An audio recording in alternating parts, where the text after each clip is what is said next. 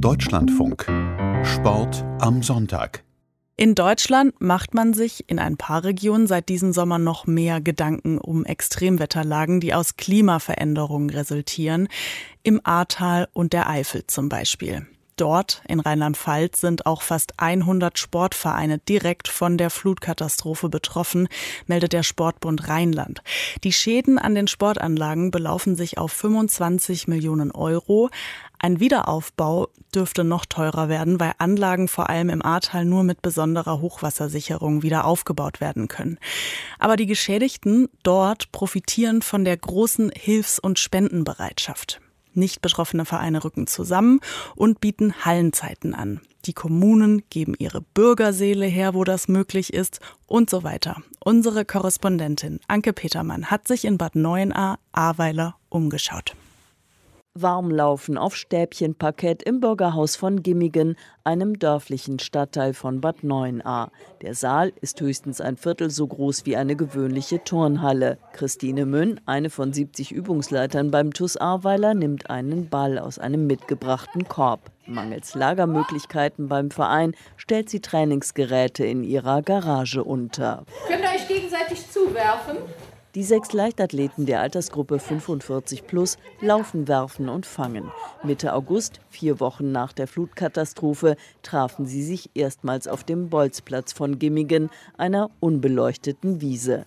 Ersatz für die Leichtathletikanlage im Apollinaris-Stadion von Bad Neuenahr, dem eigentlichen Trainingsort im Sommer.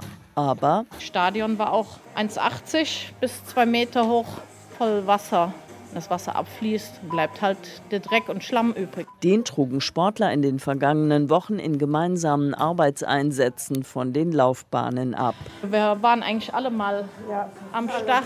Und wenn es nur darum ging, Geräte sauber zu spritzen, wie die Hürden jetzt zum Beispiel, die können wir noch benutzen. Vieles aber schwamm dem TUS Ahrweiler und den anderen Vereinen im Ahrtal weg. Geräte im Wert von mehr als einer Million Euro.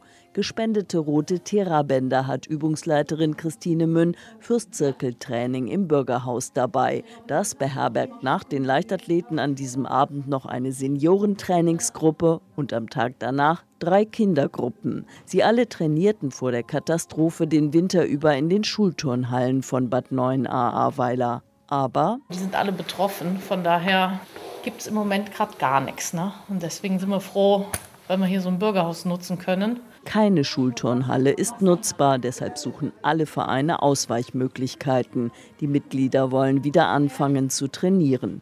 Christine Münn ist Köchin und seit der Flut ständig im Einsatz für diejenigen, die alles verloren haben. Also ich merke es schon am Rücken. Ne? Ich habe dann beim Arbeiten Rückenschmerzen gekriegt. Oh, das ist auch ein Stück weit Stressbewältigung. Ne? Sagt TUS-Mitglied Helga Jahr. Ihre Wohnung befindet sich im Rohbauzustand. Mit ihrem Mann ist sie in eine Einzimmer-Kellerwohnung ausgewichen. Die drahtige Sportlerin mit kurzem weißem Haar hilft anderen beim Aufräumen. Und ich denke, wenn man dann Gymnastik macht, da kann man wieder ein bisschen mit aufarbeiten. Sonst hat man irgendwann Probleme und dann muss ich zum Arzt und dann brauche ich einen Physiotherapeut oder Medikamente. Dem will ich aus dem Wege gehen. Ne? Christine Münn hat Kärtchen mit aufgezeichneten Übungen fürs Zirkeltraining auf den Boden gelegt.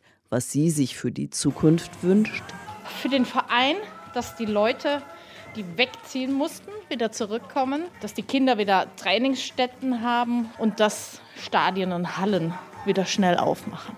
Von großer Unsicherheit spricht Arne Häuser, Vorsitzender des TUS Ahrweiler. Ja gut, dann laufe ich bei euch mit. Ist nicht anstrengend, Weinberge halt. Häuser leitet den Lauftreff am Ahrtor, dem Eingang zur flutzerstörten Altstadt von Ahrweiler. Mit 1300 Mitgliedern ist der TUS neben dem TV 06 Bad 9a einer der großen Breitensportvereine der Region.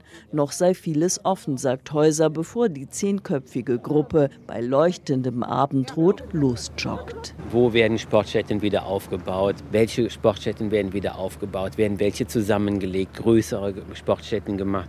Das gibt es ja noch nicht, diese Konzepte. Und das wäre eigentlich wichtig für uns, dass wir eine Sicherheit haben, wo es hingeht. Dank gespendeter Stirnlampen können die Läufer und Läuferinnen den Schlaglöchern ausweichen, wenn sie in der Dämmerung zunächst die Altstadt durchqueren. Noch fehlt an vielen Stellen Licht. Am Zukunftskonzept arbeiten die Kommunen gemeinsam mit dem Sportbund Rheinland und dem Koblenzer Institut für Sportstättenentwicklung. Geld fließt aus dem Spendentopf des Deutschen Olympischen Sportbundes und den Erlösen von Benefizspielen und Läufen. Mittel aus dem Wiederaufbaufonds von Bund und Ländern können beantragt werden. Ganz allmählich wächst das Sportangebot im Ahrtal wieder. Für den TUS Ahrweiler sagt Geschäftsführerin Sabine Schenke. Wir hatten vorher ungefähr 100 Angebote pro Woche. Jetzt sind wir bei 10 bis 20 so. Mit jedem neuen Angebot wächst die Hoffnung, Mitglieder bei der Stange zu halten. Die Läufer sind Richtung Weinberge unterwegs. Danach kommt man nach Hause, ist mal tiefenentspannt und ist mal aus allem rausgekommen. Sagt Carsten Renner. Das ist schon wichtig. Selbst oder gerade wenn das Zuhause erst wieder aufgebaut werden muss.